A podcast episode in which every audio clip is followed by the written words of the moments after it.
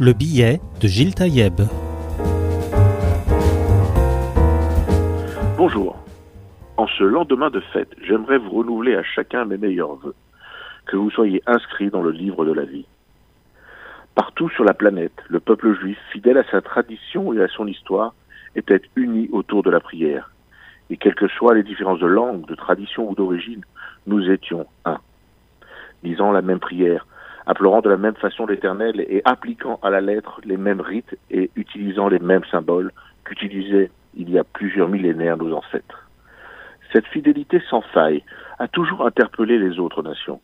Ne raconte-t-on pas que Napoléon Bonaparte se promenait le jour de Tisha à Paris lorsqu'il passa devant une synagogue? Alerté par les pleurs et les lamentations qui s'en échappaient, il demanda à l'un de ces hommes Que se passe-t-il ici? Pourquoi ces hommes pleurent-ils? Son second lui expliqua que ces juifs portaient le deuil pour la destruction de leur temple. Napoléon d'interroger Quand s'est produit cette tragédie?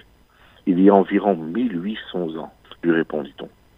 Et l'empereur de s'exclamer Un peuple qui est capable de pleurer la perte de son temple pendant si longtemps méritera à coup sûr de retourner sur sa terre et d'assister à la reconstruction de son temple. Des siècles sont passés et le peuple juif continue sa prière et regarde toujours vers Jérusalem.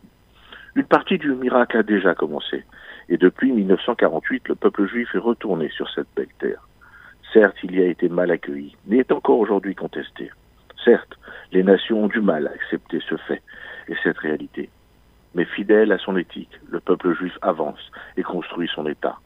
Depuis quelques années, une nouvelle offensive menée par l'autorité palestinienne essaye de réécrire l'histoire, voulant faire de Jérusalem une ville musulmane.